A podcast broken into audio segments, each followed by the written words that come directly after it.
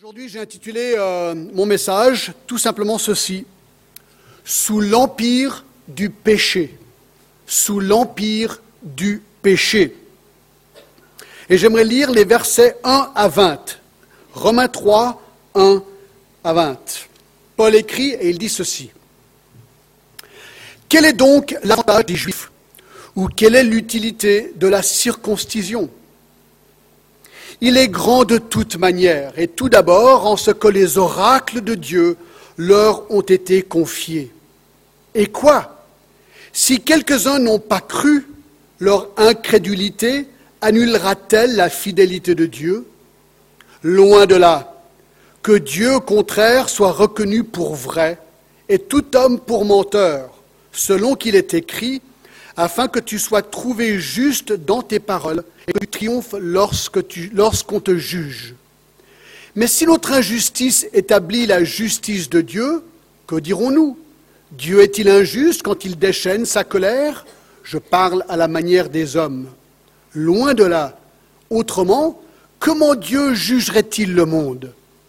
Et si par mon mensonge la vérité de Dieu éclate davantage pour sa gloire, pourquoi suis-je moi-même encore jugé comme pécheur?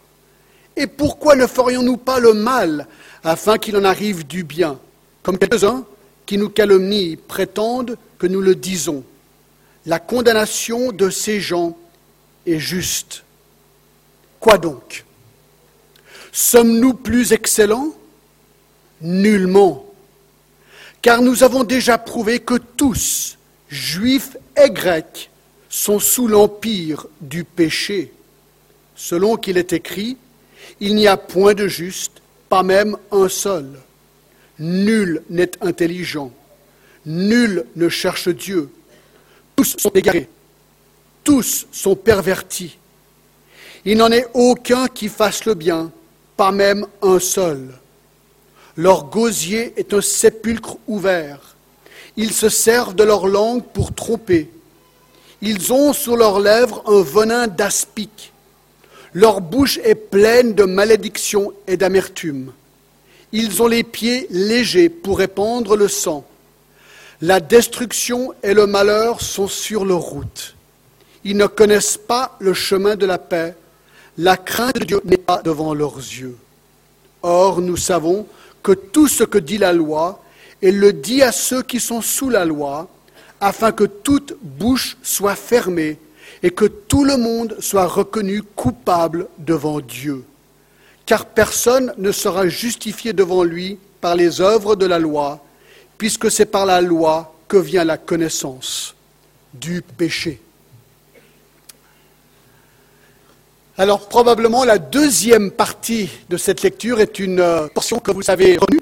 Je pense, la première, elle est peut-être un petit peu plus abstraite, mais j'espère pouvoir clarifier certaines de ces choses ce matin.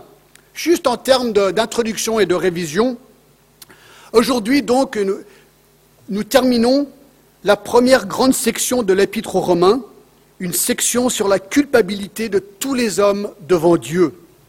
Alors le thème de Romains, comme vous le vous rappelez probablement, c'est le chapitre 1, le verset 16, qui dit ceci, car je n'ai point honte de l'Évangile, c'est la puissance de Dieu pour le salut de qui on croit, du juif premièrement, puis du grec. Alors c'est intéressant que ce verset décrit l'Évangile comme étant la puissance de Dieu pour le salut. Alors on se pose la question, mais le salut de quoi Ou par rapport à quoi? Eh bien la réponse se trouve au verset 18 du même chapitre, où il est dit ceci, La colère de Dieu se révèle du ciel contre toute impiété et toute injustice des hommes. La réponse, donc, c'est que par le biais de Jésus-Christ, l'homme peut être sauvé de la colère de Dieu qui est déchaînée contre tous les hommes à cause de leur péché. Et donc le but, un petit peu plus s'il te plaît, excuse-moi Simon, merci. Le but du, du, chapitre 1 au chapitre 3 et le verset 20, écoutez très bien ce que je vais dire, le but de ces trois chapitres est simple, de montrer que tous les hommes sont coupables devant Dieu.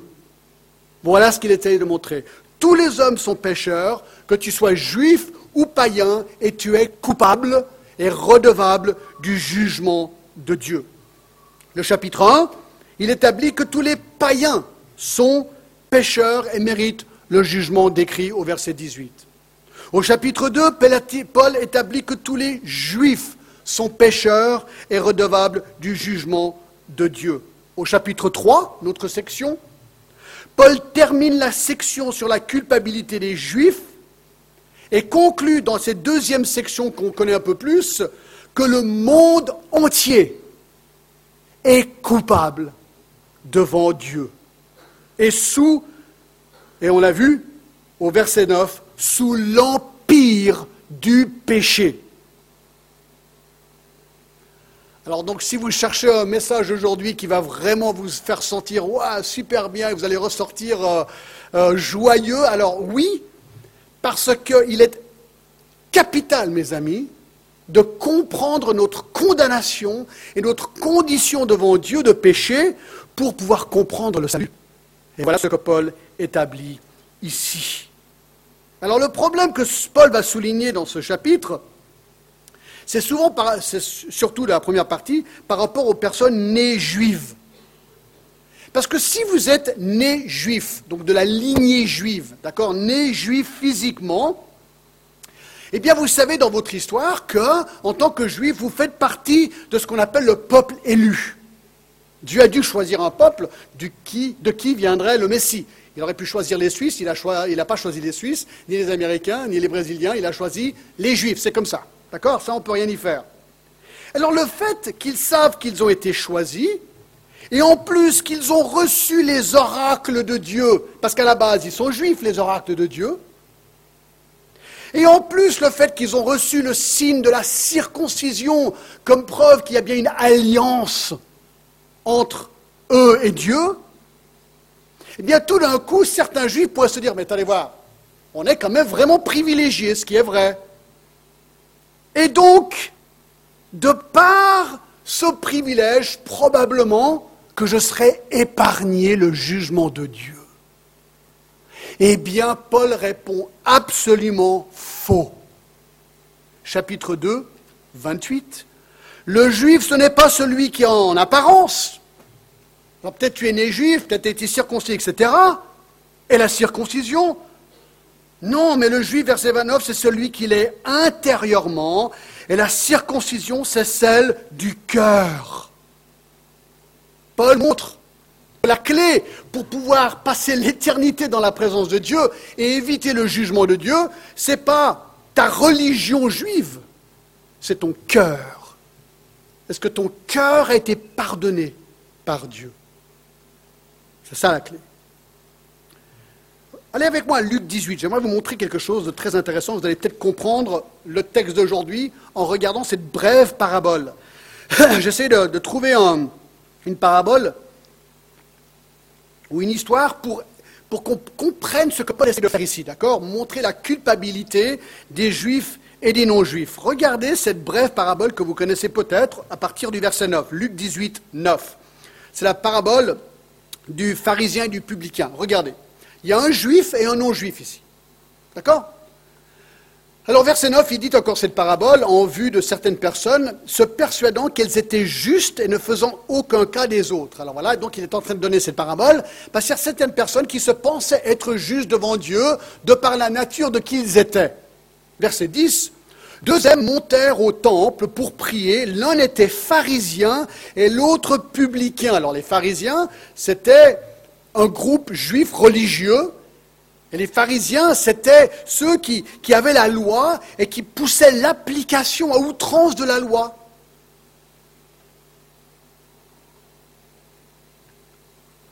Et il y avait ensuite un publicain.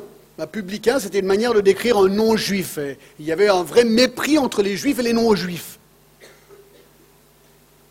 Alors deux hommes montèrent au temple pour prier. L'un était pharisien, donc un juif très religieux, et un publicain. Le pharisien, debout, priait ainsi en lui-même. Ô Dieu, je te rends grâce de ce que je ne suis pas comme le reste des hommes, qui sont ravisseurs, injustes, adultères, ou même comme ce publicain.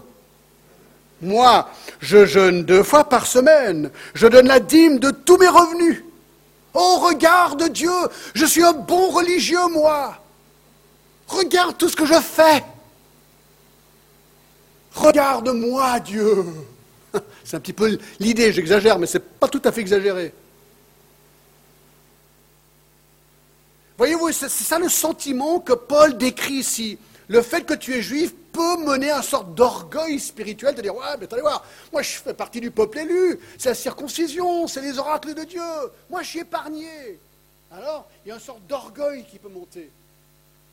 Verset 13 Le publicain, le non-juif, repoussé, rejeté par les juifs, le publicain, se tenant à distance, n'osait même pas lever les yeux au ciel. Et il se frappait la poitrine en disant, Oh Dieu, sois apaisé envers moi qui suis un pécheur. Ça, c'est l'attitude ici que Paul recherche. Le publicain était déjà mis de côté par les Juifs, mais lui, devant Dieu, il se regardait devant la perfection de Dieu, et lui avec une attitude, écoute, je suis un pauvre pécheur, je ne vaux rien. Dieu ait pitié de moi. Verset 14, Jésus dit, je vous le dis, celui-ci, le publicain descendit dans sa maison justifié, sauvé plutôt que l'autre, car quiconque s'élève sera abaissé, celui qui s'abaisse sera élevé. Voyez la différence?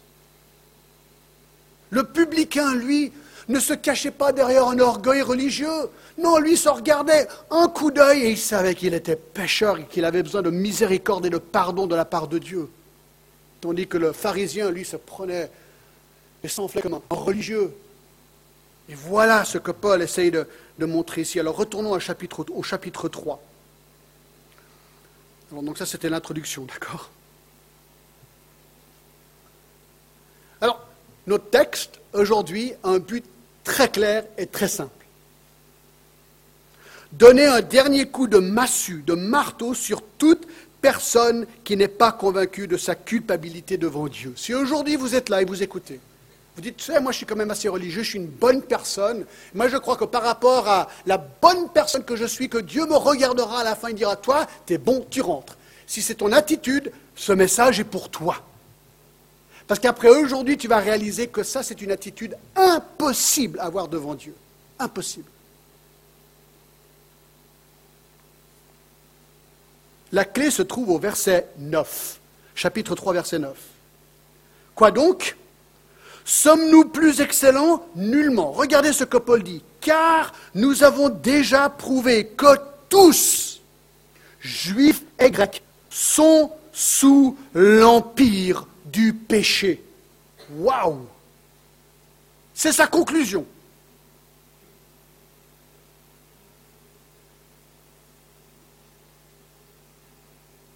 Paul veut prouver que nous sommes tous, que nous soyons juifs ou autres, sous l'empire du péché et donc coupables et redevables du jugement de Dieu.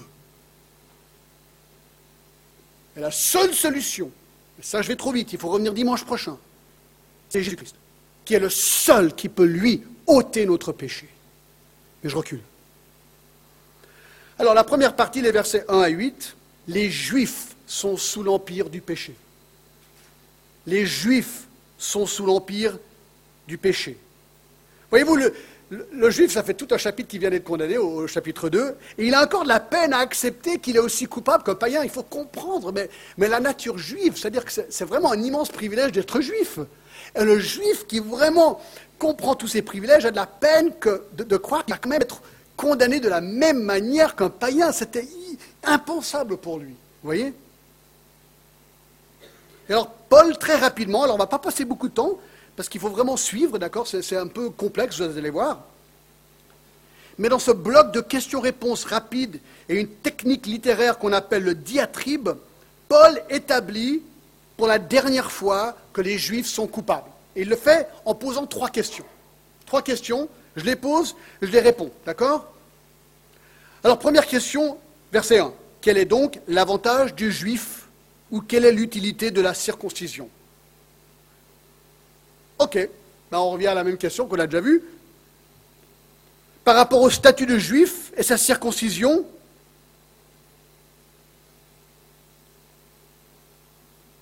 si les versets 28 et 29 que j'ai vus tout à l'heure hein, est vrai, les signes externes religieux ne peuvent en rien contribuer au salut d'un juif.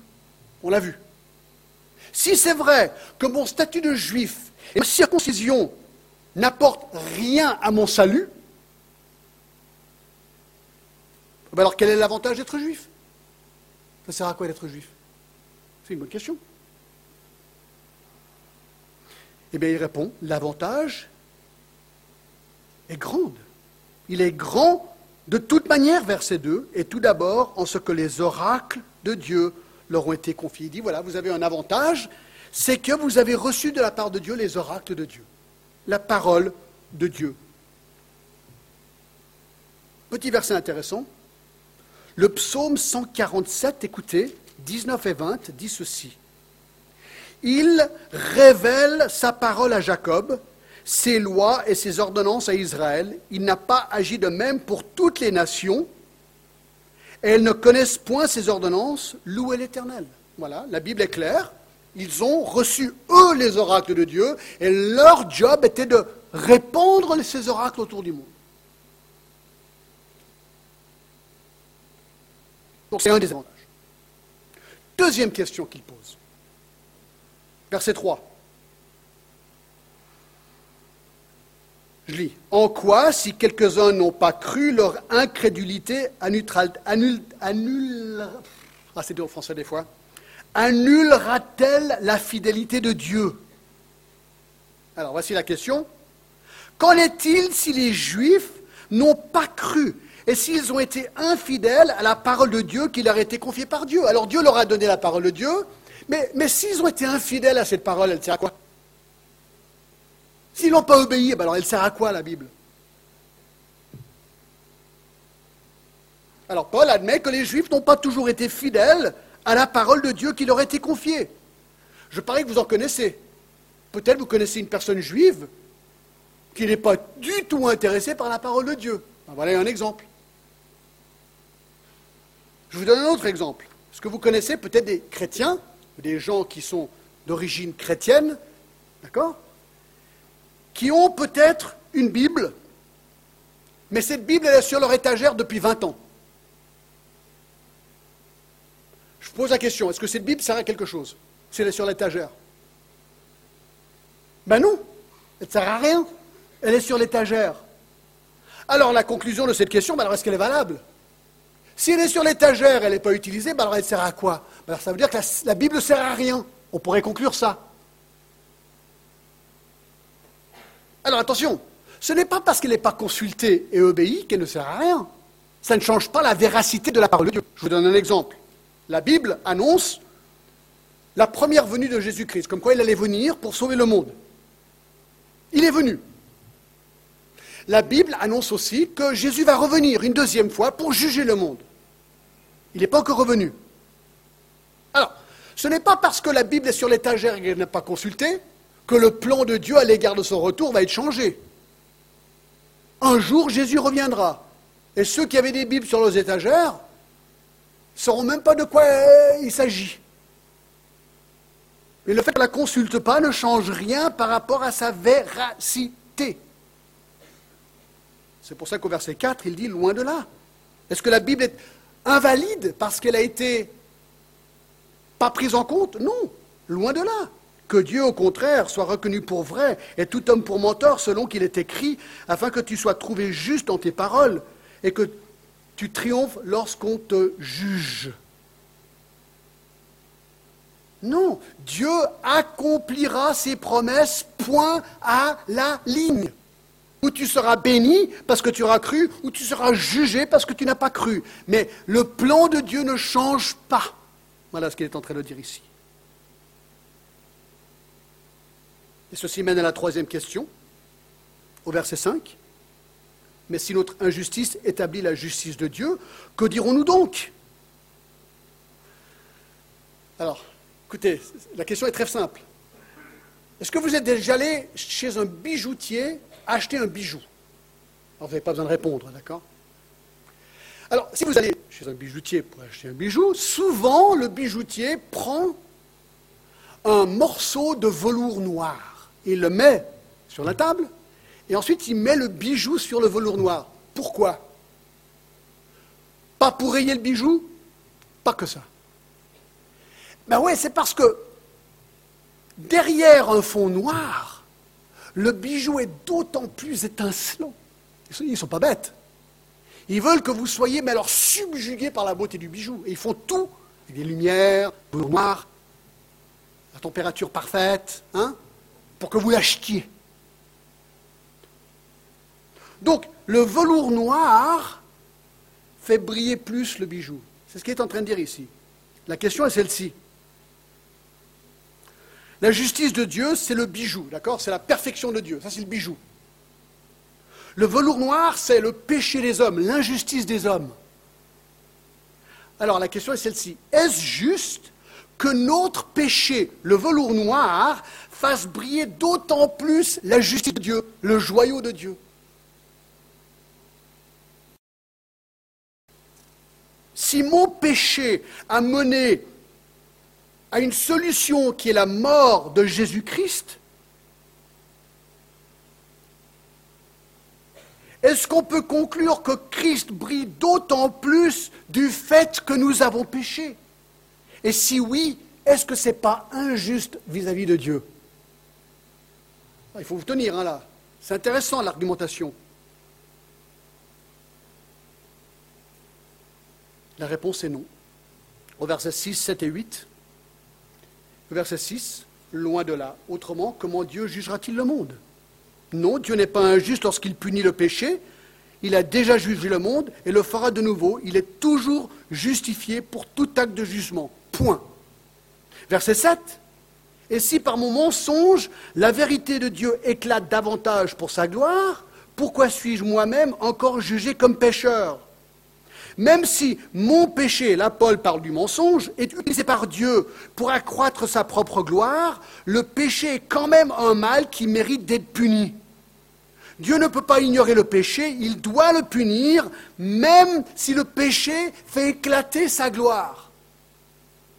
Et verset 8, et pourquoi ne ferions-nous pas le mal afin qu'il en arrive du bien, comme quelques-uns qui nous calomnient, prétendant que nous le disons, la condamnation de ces gens est juste? Il dit que certains veulent faire croire que Paul souligne tellement l'importance de la gloire, de la grâce de Dieu, que le péché devient presque une bonne chose, car plus on pêche, plus brille la gloire de Dieu. Paul dit non, c'est faux. Non, c'est faux. Ok, je résume cette première section. D'accord, je résume. Écoutez. Il s'adresse à qui? Verset 1, aux Juifs. Et il dit ceci aux Juifs. Juifs, tu peux essayer de te justifier de quelque manière qu'il soit. Tu peux essayer. Tu es né juif. Ok. Bien. Tu es privilégié du fait que tu es né juif. Ouais, bien. Tu as reçu les oracles de Dieu. Waouh, bien. Tu as le signe de la circoncision. Waouh, excellent. Mais tu as été infidèle par rapport à la parole de Dieu que tu as reçue de lui. Malgré ton infidélité, les promesses de Dieu s'accompliront. Il y aura les bénédictions, mais il y aura aussi le jugement, qui est le contexte ici. Juif, Dieu va déchaîner sa colère sur toi verset 5. Et sera totalement justifié lorsqu'il le fera. Et il le fera car, verset 9, tous sont pécheurs et sont privés de la gloire de Dieu. Donc le verset 9, c'est vraiment la conclusion, n'est-ce pas? On l'a vu. Quoi donc? Sommes-nous plus excellents? Nullement, car nous avons déjà prouvé que tous, juifs et grecs, sont sous l'empire du péché. Conclusion, les Juifs, malgré leurs grands privilèges, sont aussi coupables que les païens devant Dieu. Voilà. Là, vous avez compris le premier point. Ah, maintenant, on va remonter par quelque chose d'un petit peu plus simple à suivre, d'accord? Parce que là, c'est nous qu'il attaque. Alors si vous n'êtes pas juif et vous êtes ici ce matin, attention. Attention, d'accord? Deux points. Le deuxième point. Deuxième point. Le monde est sous l'empire du péché. Le monde est sous l'empire du péché. Alors regardons premièrement le fait de la culpabilité du monde. Donc tout ce qu'il veut prouver, c'est que le monde entier, tous les hommes, de tous les temps, sont pécheurs et sont redevables du jugement de Dieu. C'est tout ce qu'il est en train de prouver ici. Le fait, verset 9, on va le revoir. Quoi donc? Sommes-nous plus excellents? Ah, Il y a des juifs qui ont vraiment, ils ont vraiment la, peine à, comprendre hein, encore. Parce que Paul se met en tant que juif, il dit, mais voilà, sommes-nous plus excellents? Mais est-ce qu'il y a encore quelque chose en moi en tant que juif qui est encore mieux? Non. Non. Nous avons déjà prouvé, juifs et grecs sont tous sous l'empire du péché. Le mot prouver veut dire apporter une accusation formelle contre quelqu'un dans une cour de justice. Et l'idée de sous, d'accord Il dit, nous avons déjà prouvé que tous, juifs et grecs, sont sous l'empire du péché. C'est l'idée d'un esclave complètement impuissant face à la force. On est écrasé par cet empire et on ne peut pas s'en sortir soi-même. Voilà ce qu'il est en train de dire.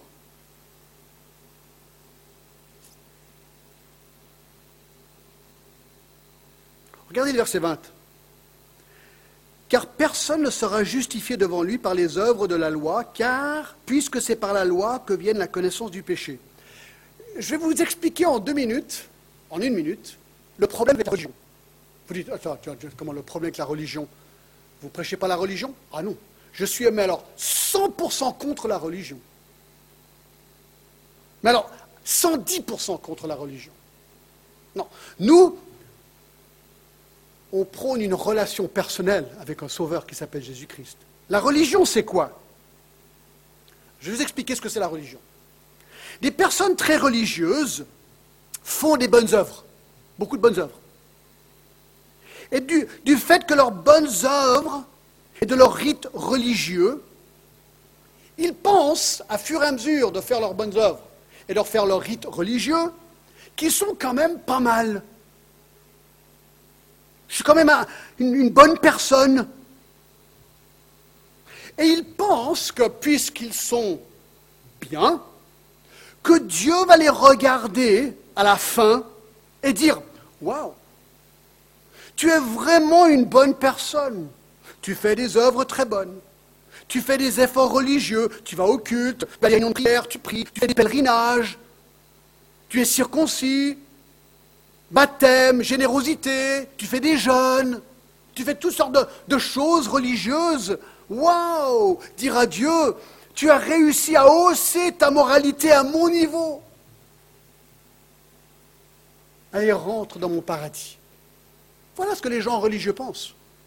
Que ce soit de la méditation euh, dans les Himalayas, que ce soit euh, un pèlerinage à la Mecque, que ce soit un rosaire dans une église ou un pèlerinage à Saint-Jean-de-Compostelle, ou que ce soit tout simplement des rites quelconques religieux, toutes ces religions prônent un petit peu la même chose. Tu peux t'en sortir toi-même. Et Dieu va te regarder et dire Wow, tu es vraiment une bonne personne. Eh bien, au verset 9, Paul dit Non. Non, parce que nous sommes tous sous l'empire du péché on est écrasé par notre condition de péché, de mal. Alors, c'est au deuxième point, la preuve de la culpabilité du monde. Alors, c'est intéressant, Dieu maintenant, euh, Paul va utiliser la loi pour prouver sans possibilité de contre-argument comme quoi nous sommes tous sous l'empire du péché. Alors il cite six textes de l'Ancien Testament et il va donner 14 preuves incontestables. 14 qu'on est pécheur. Donc si vous n'êtes pas convaincu, j'espère que ça va, ça va vous convaincre que vous êtes pécheur. D'accord? Alors, il les regroupe en trois domaines. Donc on va analyser l'homme et voir la condition de l'homme. Premièrement, la position des hommes devant Dieu. La position des hommes devant Dieu. Regardez, et ça c'est le premier point sur 14, d'accord? Numéro 1. Verset 10. Selon qu'il est écrit, il n'y a point de juste pas même un seul.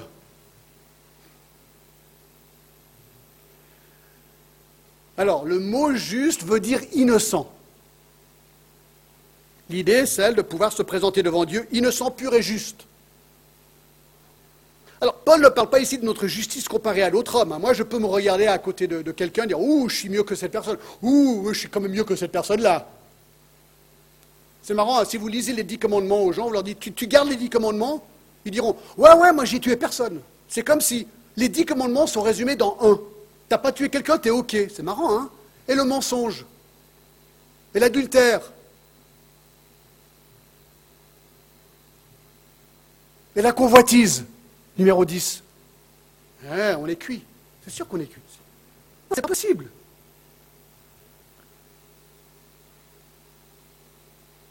Donc il ne parle pas d'une justice comparée à d'autres hommes. Non.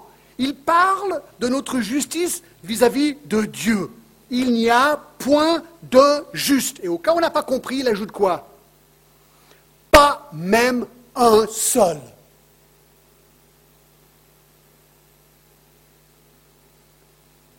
Vous dites, non mais c'est quand même assez catégorique. Ouais. Assez beaucoup catégorique, je dirais même. Si vous voulez voir la seule personne qui n'a jamais vécu une vie parfaite, 2 Corinthiens 5, 21, celui qui n'a point connu le péché parlant de Jésus-Christ, il l'a fait devenir péché pour nous afin que nous devenions en lui justice de Dieu. Il n'y a qu'une personne dans l'histoire du monde qui n'a jamais péché, c'est Jésus-Christ. Une. Mais vous dites, mais pourquoi? Ah, bonne question. Quel est le standard de Dieu?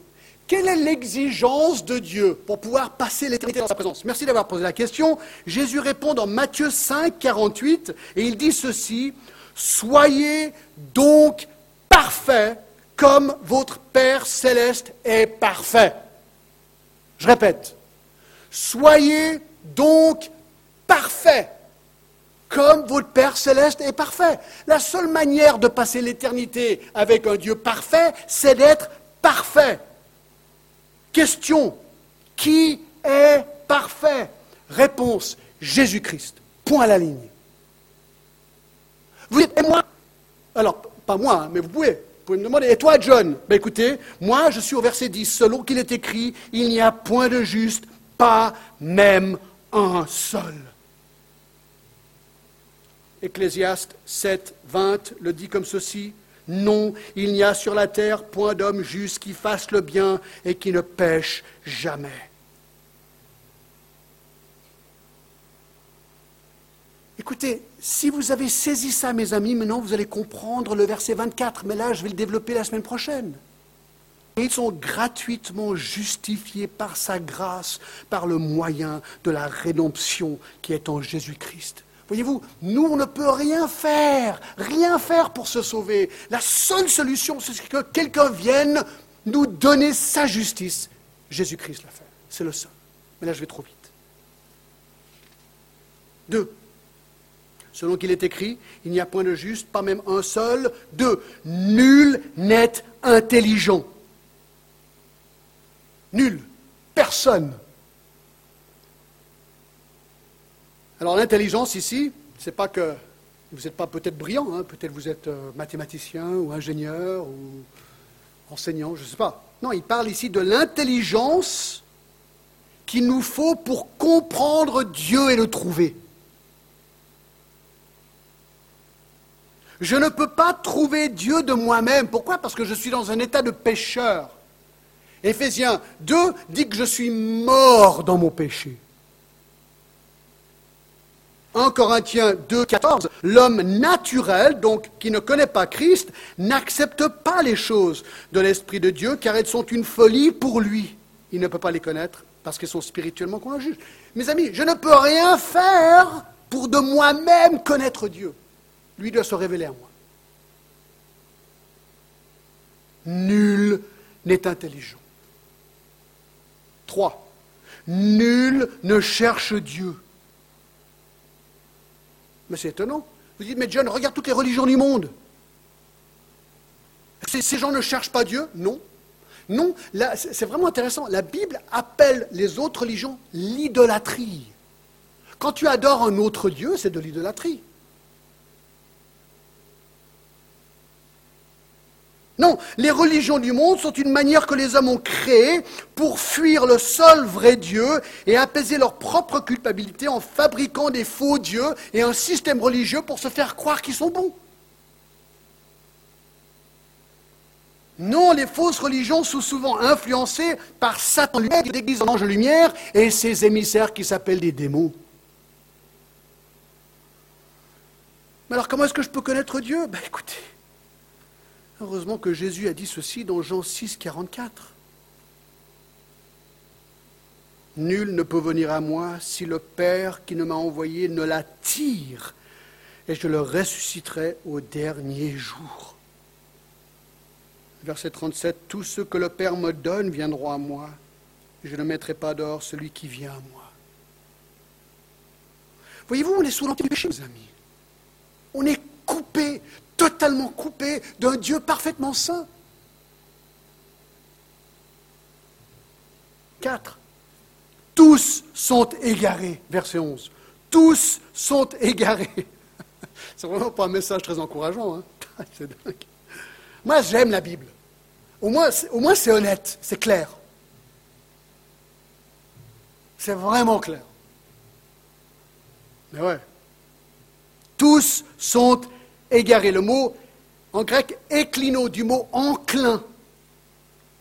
L'idée, c'est que tout le monde est enclin vers d'autres dieux, des faux dieux. Et ça, on le sait parce que dans Ésaïe 53, le verset 6, il est dit ceci Nous étions tous errants comme des brebis, chacun suivait sa propre voie. Mais ouais, si ma main c'est nous et ma Bible représente notre péché, ben, puisqu'on ne peut pas atteindre Dieu et connaître la vérité par nos propres efforts, eh bien on tâtonne. Et c'est pour ça que les gens partent de toutes les manières et tous les côtés, dans des voies différentes, des religions, des trucs et des machins, parce qu'ils n'arrivent pas à atteindre le vrai Dieu, à cause de leur péché. Et donc la Bible dit que tous sont égarés. C'est intéressant, dans, dans Éphésiens 2, il est parlé de fait que les hommes, nous sommes morts dans nos offenses et nos péchés, dans lequel nous marchions autrefois selon le train de ce monde, selon le prince de la puissance de l'air. C'est-à-dire qu'on est, on est tellement coupé de Dieu qu'en fait on est influencé de manière satanique, nous dit ce verset, et c'est comme s'il y avait, il y, a carrément deux voix, la voix de Dieu et la voix qui n'est pas de Dieu, et on est complètement égaré sur la voix qui n'est pas celle de Dieu. 5. C'est pire encore. Tous sont pervertis. Verset 11. C'est pas moi qui invente. Littéralement sans aucune valeur, inutile. En fait, c'est le même mot qu'on utilisait pour décrire le lait qui avait tourné. On ne peut rien, rien faire avec, il faut le jeter.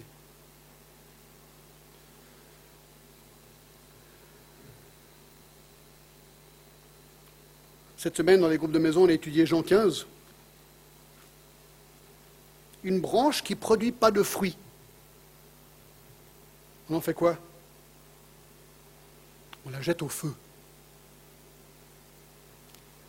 Ah on est perverti, on est inutile à Dieu, et il pourrait nous juger à n'importe quel moment. Alors vous dites, mais pourquoi est-ce que je suis encore en vie? Moi, pendant 19 ans, j'ai vécu comme rebelle. La grâce de Dieu.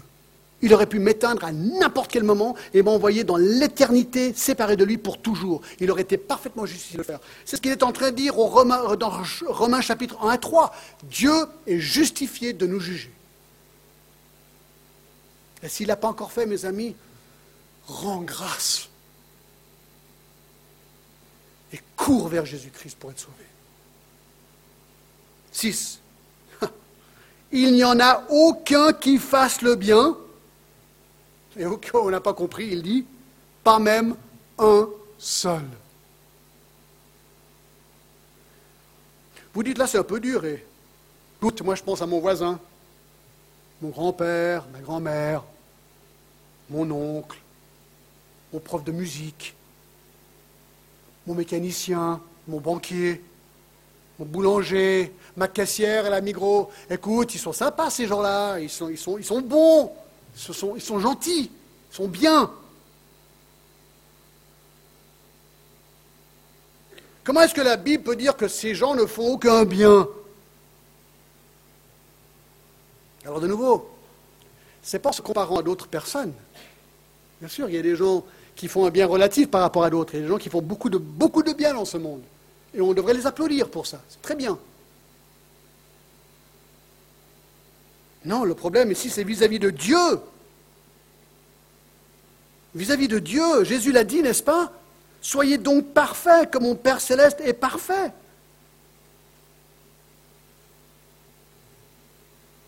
Là, je vais vous lire un verset intéressant, si je le trouve. Habacuc 2, 12 et 13. N'es-tu pas de toute éternité éternelle, mon Dieu, mon saint? Donc Dieu est saint, parfait. Verset 13. Tes yeux sont trop purs pour voir le mal, et tu ne peux pas regarder l'iniquité. Vous allez voir, il y a un gouffre entre Dieu et nous. Lui, il est parfaitement saint. Nous, on est quoi? On est tellement misérables dans notre péché qu'on ne peut rien faire de bien rien de bien pour mériter quoi que ce soit de la part de Dieu.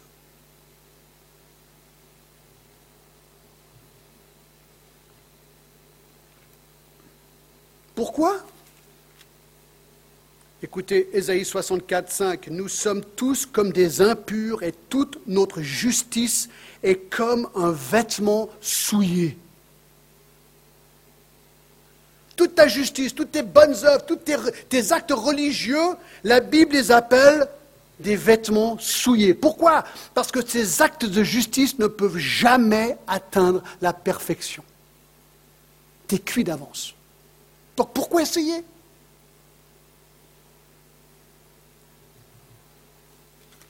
Et pourquoi? Eh bien oui, parce que la Bible nous dit Ésaïe 59, 2, mais ce sont vos crimes qui mettent une séparation entre vous et votre Dieu, ce sont vos péchés qui vous cachent sa face et l'empêchent de vous écouter.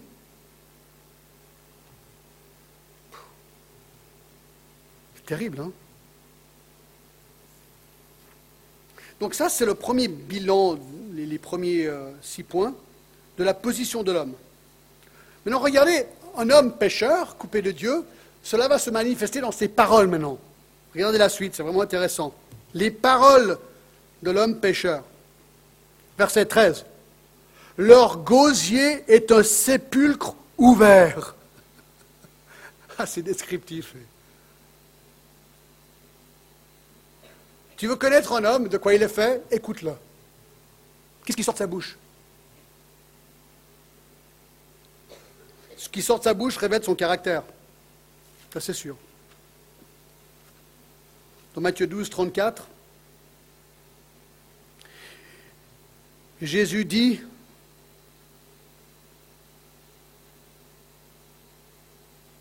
euh, non, c'est pas ça. Plutôt 12. 12, 34. Race de vipère, comment pourriez-vous dire de bonnes choses, méchant comme vous l'êtes car c'est de l'abondance du cœur que la bouche parle.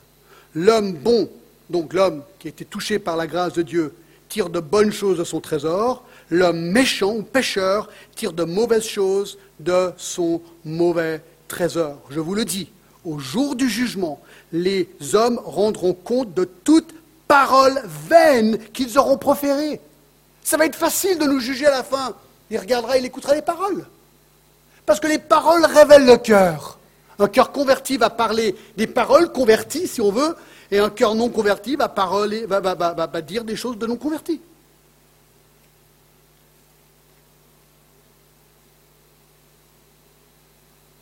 Alors, vous savez, dans mon bureau, j'ai une lampe, une lampe halogène.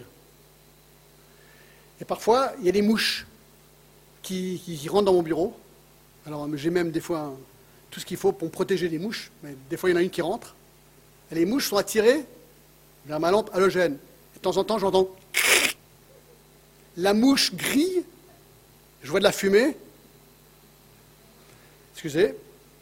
Ce qui est incroyable, c'est l'odeur. L'odeur des mouches qui grillent dans ma lampe halogène, c'est infect. Absolument infect. Il faut que j'éteigne, j'ouvre, il faut que j'aère, j'enlève la mouche. Pourquoi je vous dis ça? Parce qu'ici, il décrit les paroles des pêcheurs comme un gosier et un sépulcre ouvert. Vous avez déjà vu un sépulcre ouvert avec un cadavre qui pourrit et qui décompose? Moi non. Mais la mouche me fait imaginer l'odeur de ça.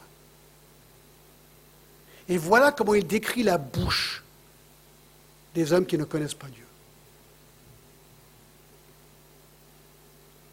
8. Ils se servent de leur langue pour tromper. Alors ça, c'est un mot intéressant. Tromper. C'est le mot pour appât. Je ne sais pas si vous avez déjà fait de la pêche. Alors, un appât, c'est un gros ver de terre qui bouge encore. Vous le mettez sur l'hameçon. Déjà ça, il faut, y arriver. Hein. C'est dur. Et vous le mettez dans l'eau. Imaginez maintenant que vous êtes le poisson. Vous êtes en train de poissonner. Je ne sais pas comment on dit. Et tout d'un coup, vous voyez le petit déjeuner là. vous dites, mais c'est génial Un petit ver de terre là dans l'eau qui est en train de flotter. Hum, clac Vous le prenez. Et là, vous n'avez pas vu. Chopé par le hameçon. Et très vite, vous êtes remonté dans le bateau, clic, clic, clic, clic, clic, et vous mourrez pour terminer sur l'assiette du pêcheur. C'est le mot pour appât ici. La langue des hommes est un appât pour tromper. Je vous pose une question. Avez-vous déjà été trompé par des paroles flatteuses de quelqu'un? Avez-vous déjà reçu des paroles non sincères de quelqu'un? Avez-vous rencontré des gens qui vous ont fait des promesses et ne les ont pas gardées? C'est terrible.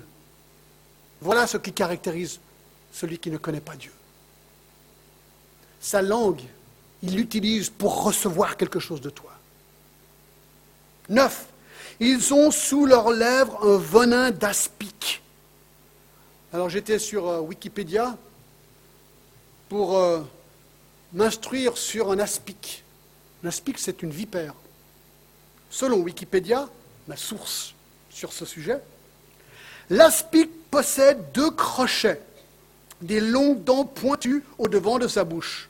Au repos, ces crochets sont couchés vers l'arrière dans le repli à l'intérieur de la bouche. Ces crochets sont aussi canaliculés, qui veut dire qu'ils ont des trous dedans. Ils ont des petits canaux, comme un tube. Des glandes à sont reliées à ces crochets. Lorsque l'aspic ou cette vipère attaque sa proie, elle se met d'abord en S, ensuite elle se projette, les deux dents sortent et clac Elle s'enfonce profondément dans la chair de sa proie et ensuite elle sécrète le venin. Chou, chou, chou, chou. Voilà comment la Bible décrit la langue des hommes. C'est incroyable l'image, vous ne trouvez pas? Voilà ce qui sort de leur bouche du venin. Du venin. Pourquoi? Parce que Jérémie 17, 9 nous dit que la bouche est le reflet du cœur. 10. Leur bouche est pleine de malédiction et d'amertume. Malédiction critique, diffamation, négativisme. Des gens hyper critiques, amertume, quelqu'un qui est amer, quelqu'un qui a l'impression que son lot dans la vie n'est pas bon. Et donc, elle veut que tout le monde autour de lui soit amer également. Et répand son amertume. C'est une bouche qui maudit tout le monde, qui critique tout le monde. Voilà comment la Bible décrit la bouche de celui qui ne connaît pas Dieu. Donc on l'a vu, l'homme, on l'a vu sa bouche dernièrement, les pas de l'homme, verset 15, regardez. Ils ont les pieds légers pour répandre le sang. Écoutez, je sais pas, vous ouvrez la, télé tous les jours, il n'y a que des guerres, on a l'impression, c'est incroyable. Il y a des guerres partout, des attentats partout, la mort partout, des meurtres partout, des vols partout. c'est incroyable. On a quand même l'impression que les choses s'empirent. J'en sais rien, mais assassinat, guerre, terrorisme, bombes suicides, les guerres ethniques, avortement, euthanasie. Oui, ces hommes ont les pieds légers pour répandre le sang. 12. La destruction et le malheur sont sur leur route.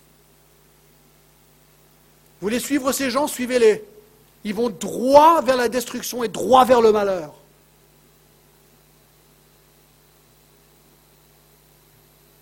13. Ils ne connaissent pas le chemin de la paix.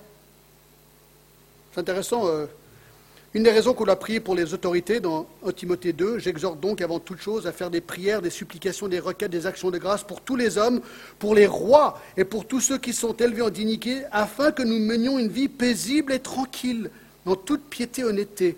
On doit prier pour les autorités parce que dans un monde, comme on vient d'être en train de décrire, les hommes sont vraiment pas très bons.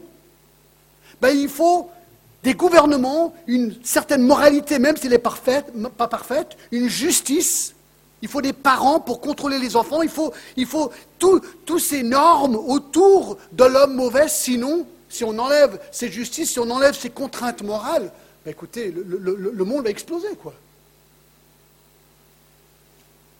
Parce qu'ils ne connaissent pas le chemin de la paix. 14. La crainte de Dieu n'est pas devant leurs yeux. Quelque part, c'est un résumé. La raison pour laquelle les hommes sont comme ça, c'est parce qu'ils ne connaissent pas le seul et unique vrai Dieu. Ils sont sous l'empire du péché. Donc on arrive maintenant au verdict final. Regardez, c'est tout simple. Le verdict final, il est là. Chapitre 3, versets 19 et 20. Or, nous savons que tout ce que dit la loi, elle le dit à ceux qui sont sous la loi. Si tu es juif, tu as les oracles de Dieu. On a vu dans le chapitre 9, 2, si tu n'es pas juif, tu as ta conscience. Ta conscience. Donc il y a la loi écrite, il y a la conscience dans l'homme. Nous savons que tout ce que dit la loi, elle le dit à ceux qui sont sous la loi, afin que, regardez, toute bouche soit fermée. Si un jour tu penses que tu vas aller devant Dieu dire oui mais Dieu, non, ta bouche sera fermée, clac. Tu n'auras rien à dire, tu ne pourras pas te justifier devant Dieu, ce n'est pas possible. Il dit, afin que toute bouche soit fermée. Et que tout le monde soit reconnu coupable devant Dieu. Qui? Tout le monde.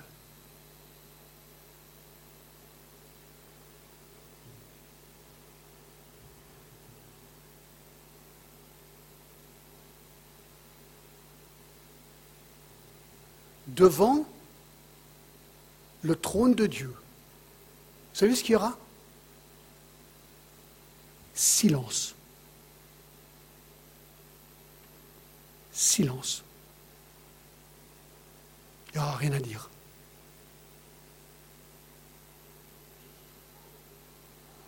Le verset 20. Car personne ne sera justifié devant lui par les œuvres de la loi, puisque c'est par la loi que vient la connaissance du péché. Tu peux garder la loi tant que tu veux, à fond. Le but de la loi, c'est pour te révéler ton péché. Lis-la. Et tu vas réaliser que tu es cuit. Tu n'as rien à offrir à Dieu. Rien. Rien. Arrête d'essayer de gagner ton salut par tes œuvres. Tu te fatigues pour rien. Alors quelle est la solution, John? Reviens dimanche, je te supplie, dimanche prochain. Et ils sont gratuitement, verset 24, gratuitement justifiés par sa grâce, par le moyen de la rédemption qui est en Jésus-Christ. Le jour où je serai devant le trône de Dieu, en train d'être jugé, je dirais une chose à Dieu. Jésus-Christ. Jésus-Christ est mort à ma place. Jésus-Christ m'a donné gratuitement sa justice. Pas à cause de moi, à cause de lui, de son amour et de son sacrifice à mon égard. Je suis un pauvre pécheur, sauvé par la grâce de Dieu en Jésus-Christ. C'est la seule réponse.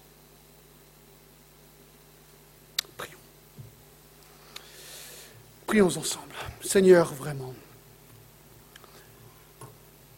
Ah, c'est vrai que Romains 3, c'est vraiment quelque chose de costaud, Seigneur.